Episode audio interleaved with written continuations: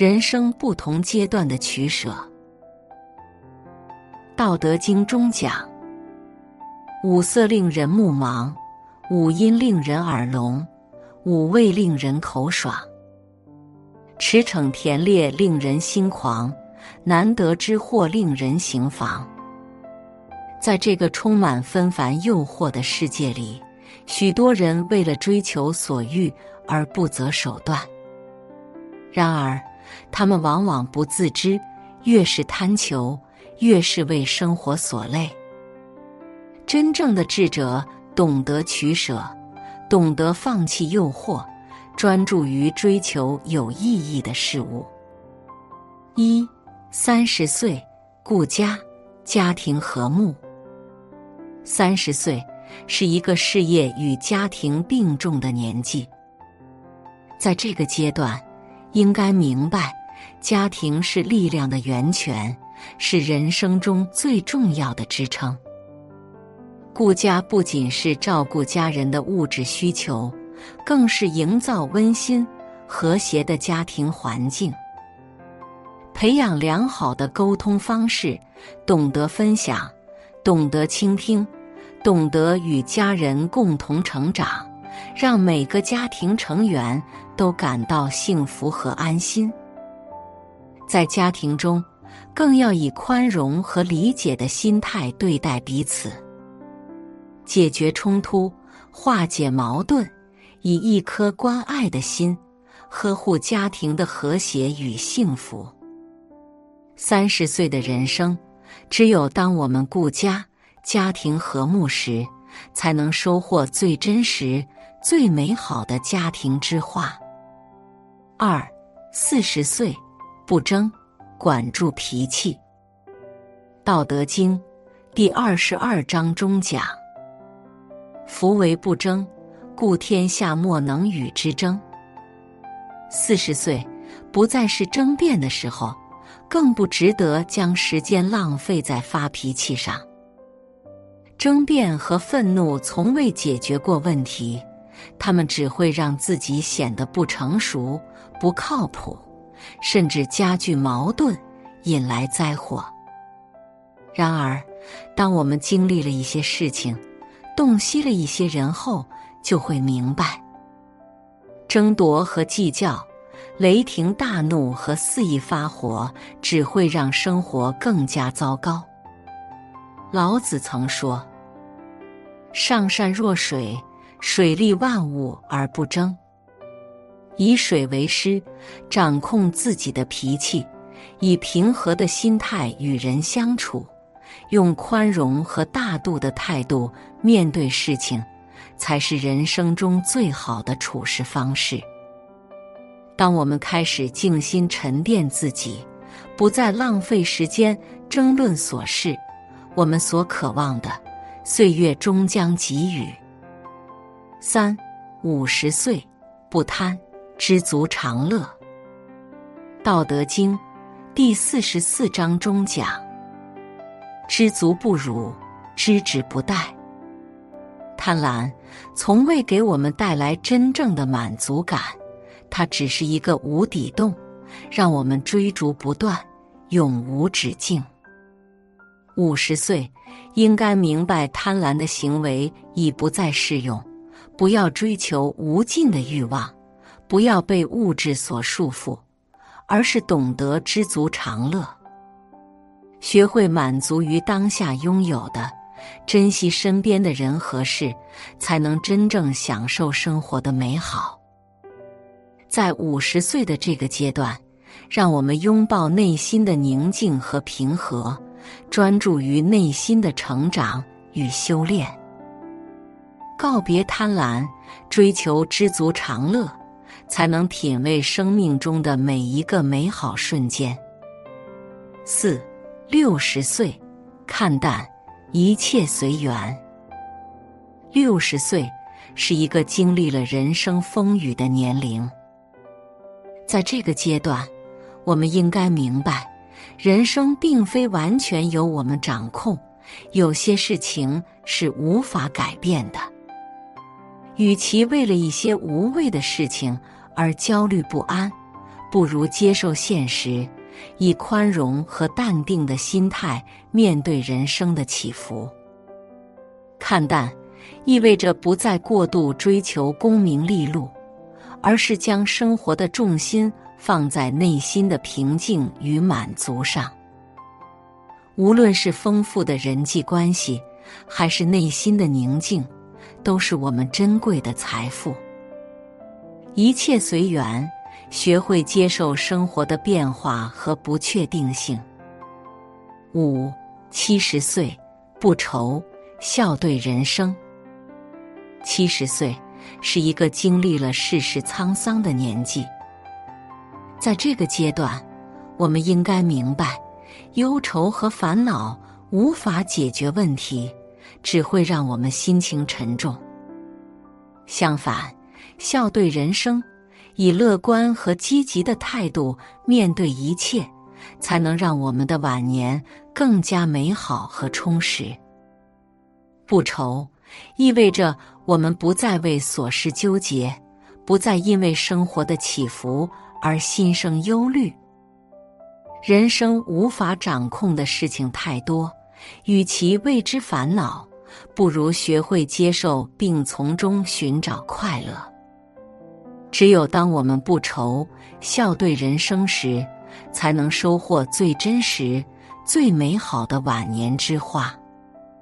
俗话说：“短的是人生，长的是磨难。”人生似乎漫长。不经意间，即将走到终点。烦恼、遗憾、感叹，皆无法匹及岁月的逝去。不同阶段，不同选择，得与失，辛酸与欢愉，皆为宝贵的人生财富。唯有沿着人生旅程走好每一段，方能不负己心，不负光阴。在取舍之间，为人生献上一份满意的答卷，亦为最大的幸福。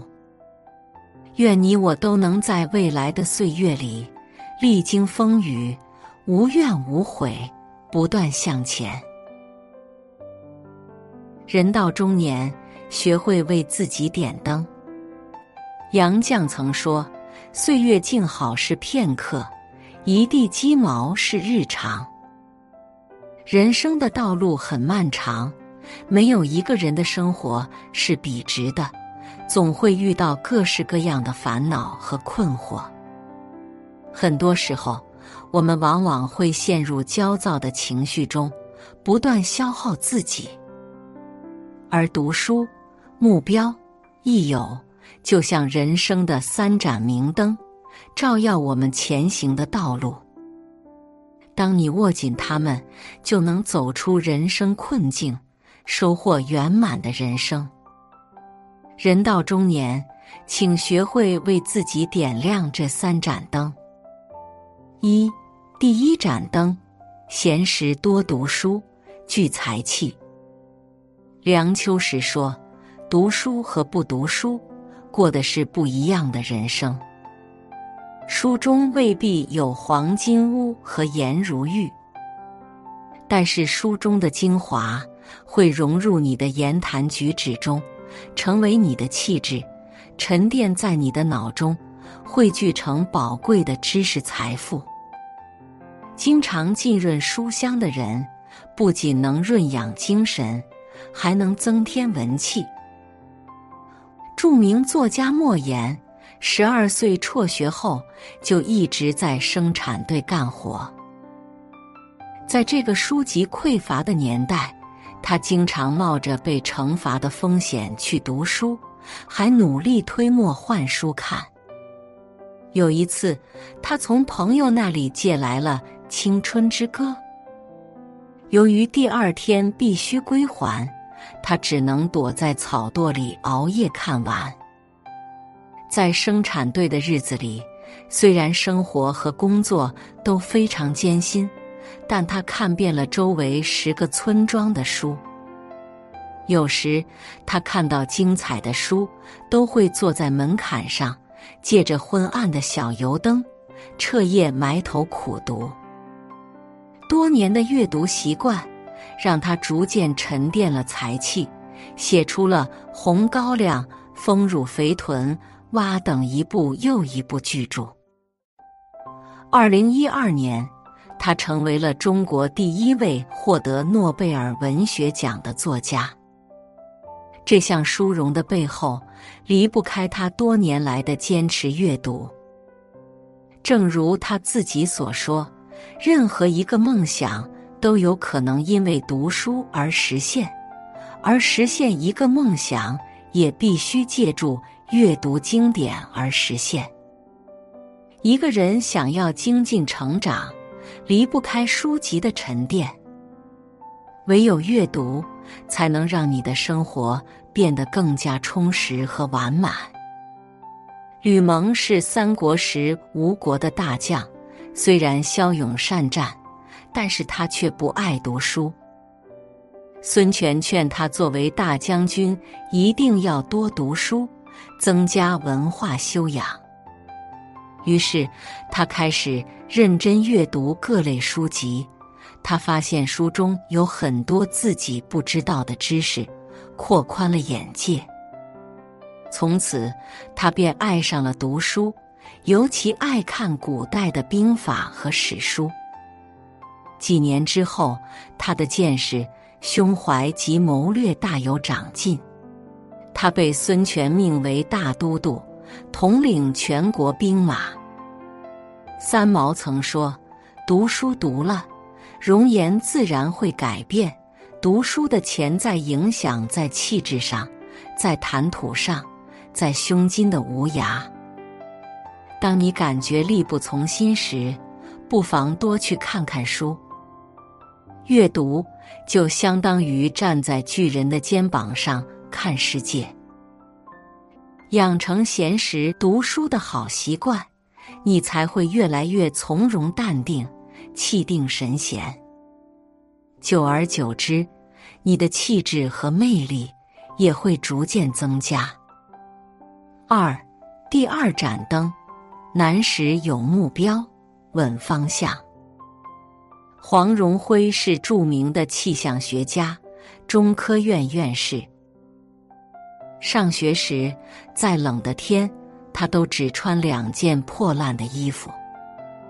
直到高中毕业前，他都没买过一双鞋，仅仅靠着一双木拖鞋度过了中学时代。但他并没有被生活的艰辛打倒，而是一直刻苦学习。一九五九年，他以优异的成绩考上北京大学地球物理系，随后他拿到了学校的最高助学金。从此，他定下目标，要努力学习，实现人生理想。后来。他又被派遣赴日本留学，学成回国后，他一家五口人居住在狭窄的筒子楼里，过着清贫的科研生活。无论遇到什么困难，受到什么诱惑，他依然坚持他的人生目标。最终，通过不断坚持和努力。他在大气环流和气候动力学的发展上，做出了许多创造性的研究，还多次获得国家与中国科学院科技成果奖和自然科学奖。卡耐基说：“激荡的人生需要梦想的支持，没有目标的活动无异于梦游，没有目标的生活只不过是一场幻想。”大多时候，我们遭遇挫折，有人深陷困苦无法自拔，有人被困难打败，不停内耗，一蹶不振。越是如此，越要找准方向，找对前方的路。拥有明确目标的人，才不会被任何事影响自己的步履，更不会被艰难打倒。人生低谷期，耐住寂寞，坚定目标，成功和幸福终会来敲门。三，第三盏灯，闲时交益友，添温暖。生活中，每个人的身边都会出现很多朋友。有些人会在你热闹风光时相伴左右，可在你落魄潦倒时却不见人影。这样的友情，脆弱的如同一层薄冰。而真正的益友，总会在你孤立无援时，给予你帮助与鼓励，让你感受到温暖。年初大火的演员张颂文。和周一围是大学的同班同学，两人的关系非常好。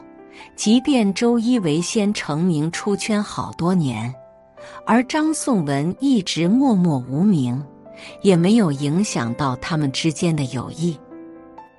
张颂文那几年人生低谷期，根本接不到戏，生活非常艰难。周一围时常伸出援助之手，给他资助生活费。在周一围生病最虚弱的时候，张颂文在寒风刺骨的清晨，连续骑摩托车三四个小时给周一围送饭，并留下来照顾他。如今的张颂文大火，迎来事业的高光期。而周一围的事业开始下滑，逐渐淡出演艺圈。当其他演员还借着张颂文好友的名义，在社交平台蹭热度时，周一围却没有想过这样做，因为他知道张颂文如今只想低调，不想过度曝光自己。这么多年。他们早已成为彼此生命中不可缺少的部分。无论一方遇到什么困难，他们永远都是对方最好的保障，给予对方温暖。爱因斯坦说：“世间最美好的东西，莫过于有几个头脑和心地都很正直的朋友。”人生山高水长。每个人都难免遭遇挫折，都会有难熬的时刻。总有一些人，在你生命的至暗时刻，组成点滴的温暖，助你走出阴霾。要深深记住那些在阴沉的岁月中，默默抱紧你的人。他们就如一盏明灯，在黑暗的日子里照亮你。让你的人生之路越走越顺。林清玄说：“有航道的人，再渺小也不会迷途。”每个人的一生中，都会或多或少有难熬的时光。无论何时，我们都要给自己点一盏灯，驱散路途中的迷雾。迷茫时，勤读书，聚知识。困苦时定目标，稳前途；空闲时交益友，增暖意。